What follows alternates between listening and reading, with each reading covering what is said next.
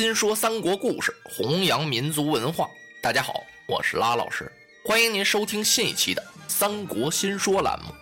您可以关注新浪微博 V 字认证的“三国新说”，或者是微信搜索“三国新说”的汉语拼音与我互动。您的意见呢，将是《三国新说》栏目最大的财富。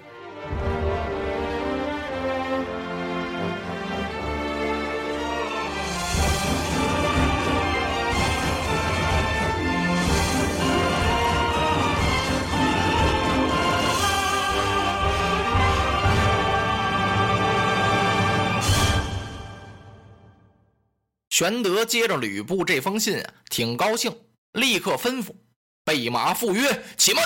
一下子让张飞给拦住了。哥哥去不得呀，吕布多诈，你要到那儿有个一差二错，可怎么办呢？哎，玄德一听，不能，我待吕布不错呀。他在落难的时候哪儿都不要他，是我把他接进了徐州。他有小沛占了我的徐州之后啊，我并没有与其争夺。而是把徐州双手相让，他怎么能加害于我呢？哎，不管怎么说，小弟也放心不下。哥哥一定要去，我保护兄长。张飞跟着，关羽也跟着。啊，那就一起去吧。哥仨呀，来到了吕布大营。凤仙这时候已经接出辕门，刘备赶快上前称谢。啊，凤仙兄，多谢您起兵来助。吕布拉着刘备的手，玄德公。愚兄不才，由徐州专程起兵来到小沛，解公之围呀！日后吕布有难，公莫忘此。你可别忘了，今儿个我给你帮这忙。玄德一听啊，岂敢岂敢，他们携手啊走进大营。张飞打一进门啊，就瞪着大眼睛四处撒嘛，看吕布有没有什么埋伏。吕布的大帐很平静，来到大帐之中啊，玄德落座。关张是按剑而立，刚坐下说了没有几句话呀，中军官进来了啊！启禀将军，纪灵到啊！当时把玄德吓了一跳。玄德心想：这是怎么回事啊？纪灵怎么来了？他怎么上这儿来了呀？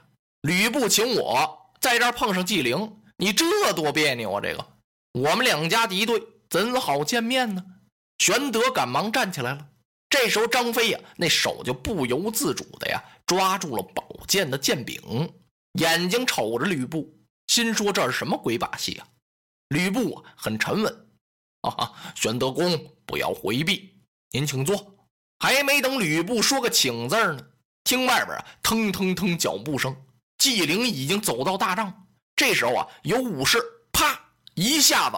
把这帐幕这么一挑，纪灵打外边一步就插进来了，同时也看见刘备了。啊！一下子纪灵愣那儿了，既进不来也出不去了。纪灵心里琢磨：啊，吕布这是怎么回事啊？你下请柬请我来饮宴，怎么刘备在做呀？我们俩怎么能见面呢？他一抹头啊，转身往外就走。吕布吩咐：来拦住纪将军，门前的武士过来就挡。哪儿挡得住纪灵啊？他膀大腰粗的，用手这么一扒拉呀，把这些武士扒拉的是东倒西歪。然后他大踏步的就奔辕门去了。吕布打大帐里就出来了。哎，纪将军，这算何意呀？我下请柬请的你，怎么能够不辞而别呢？将军转来。随着吕布这句话呀，腾腾两步上前啊，砰！一下子把纪灵就给抓住了。提了脖领子呀，打大帐外边就给提了进来了。那么大的一员大将纪灵啊，在吕布手里就像提溜着一个小雏鸡似的。进的大帐啊，是扑哧的一下子就给摁这椅子上了。纪灵的脸都绿了啊！他看了看吕布，怎么，吕将军，莫非你要杀俺纪灵不成？哎，岂有此理！我把纪将军请到此处，怎么能够杀害于你呢？那么说你要杀刘备？哎，刘备乃是吕布之兄弟，我更不能下手了。哦，纪灵一听明白了，那合着还是宰我呀？那如此说来，将军你仍然是要俺纪灵的项上人头？哈哈哈哈！纪将军，我用请柬把你请到大营，怎好如此无礼呢？那将军你究竟是何意呀？我要为你两家解和，是就此罢兵。哎，吕将军此言差矣啊！我奉主公袁术之命，领人马来取小沛，专要的是刘玄德项上人头。纪灵这话呀还没落呢，可把张飞气坏了，大吼一声：“呀呀呆！匹夫纪灵，而有何德何能，敢出此狂言，要我兄长首级？来来来，你我在营门外大战几百回合啊！”邦啷苍啷的一声的呀，张飞就把这宝剑给亮出来了，让你晓得翼德将军的厉害。俺弟兄三人，那十八路诸侯曾在虎牢关前贺过功。说到这儿啊，张飞是狠狠地瞪了吕布一眼。就这吕奉先啊，让我们给打跑了。吕布瞅了瞅张飞，心说：“你提这干嘛呀？”纪灵沉不住气了啊！噌的一下子也把宝剑亮了。这是什么时候啊？谁让谁呀？吕布一看啊，慢来慢来。我请诸公到此是为了饮宴，而不是让诸公在此动武。来，酒宴摆上，立刻呀把酒宴摆下。吕布让刘备坐在他的左手，让纪灵坐在他的右手，他亲自把盏，这酒啊就喝起来了。你说这酒喝的多窝囊？刘备倒是挺有滋有味的，左一杯右一杯的喝着。纪灵这酒啊都横着下去了，心说这酒我没法喝呀，这个。吕布，你太不怎么样了，把我们的主公东西收下了。你说不发兵，现在把人马弄来了，然后又插了这么个圈套，把我跟刘备弄到一块儿，你这叫什么事儿啊？喝了三杯，纪灵站起来了。啊，吕布将军，俺纪灵饮酒不下，告辞了。纪灵心想，我赶快回营，把人马调出来，然后在半路上啊等着刘备。他只要出了吕布的大营啊，我伸手就抓他。他这点心思已经被张飞、张三爷给看出来了。张飞心想：什么？你走？哦，我们等着你调齐了人马，包围我们的小沛，那时候我再捉你呀，那得多费劲呢！现在煮得了的鸭子，你还想飞呀？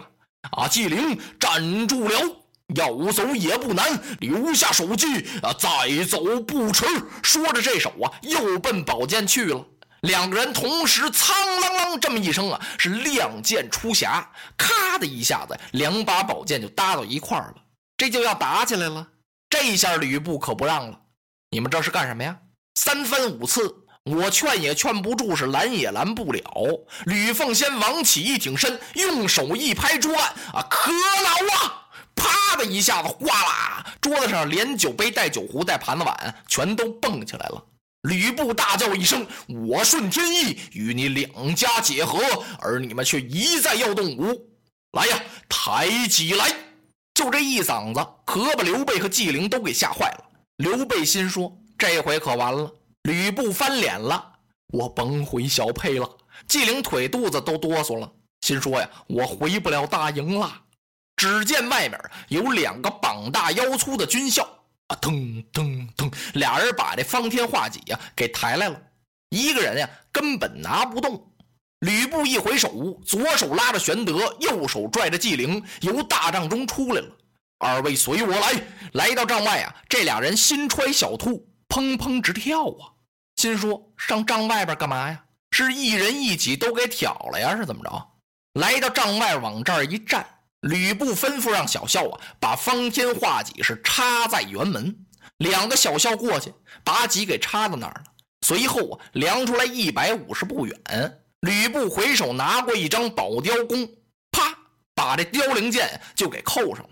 二位将军，今日我请你们来到我的营中饮酒啊，我正是要给你们两家解和，希望你们早日罢兵。现在看天意如何？那怎么叫天意如何呢？我吕布这支箭要是射出去，射中我的方天画戟，请你们立刻罢兵；如果我这一箭要是射不中，我兵回徐州，你们再战不迟。玄德在旁边一听啊，心里可就祷告开了：苍天有眼呐，您保佑着点吧，最好让吕布将军这一箭射中。纪灵听到这儿啊，心里有点不太信，什么？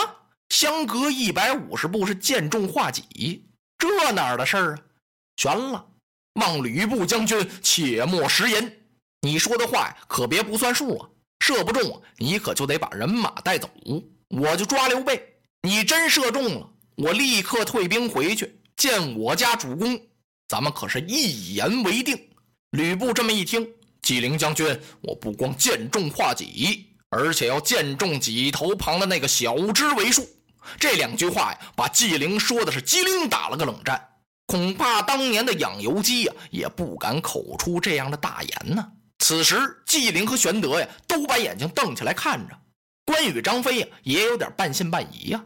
吕布手下的那些将佐军校，一个个都攥着拳头，立着眉毛，瞪着眼睛。这一瞬间呢，几乎大家都屏住呼吸了。这大帐的里里外外四围及辕门左右，是一点声息皆无。只见吕布钉子步往那儿这么一站，高挺胸膛，他左手如托泰山，右手似抱婴儿，是扯起弓弦，弓开如满月，嘡，唰，凋零剑离弦了。只听嘡啷啷，金铁相接之声是十分悦耳，是剑中方天戟。哗，大帐外边啊一片掌声，虎金弦响，弓开处，雄兵十万。脱征衣，落花葬黄冢，花蝶各西东。千年之后的我，重复着相同的梦，恍惚中。突然有从思念的暗涌，空气里微风浮动，与众不同的香浓，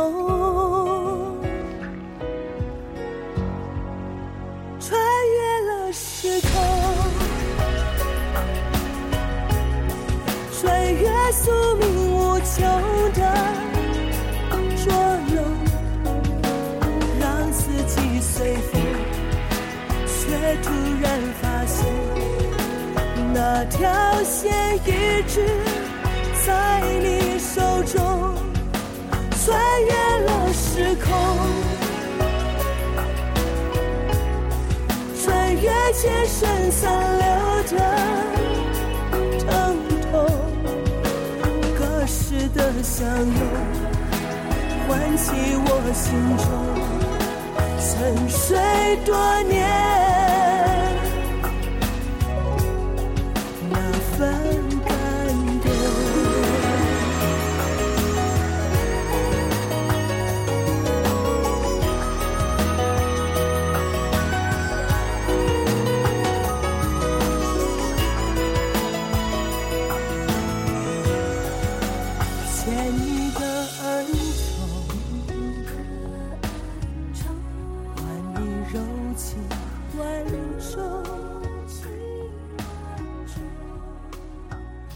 千回百转，也只为了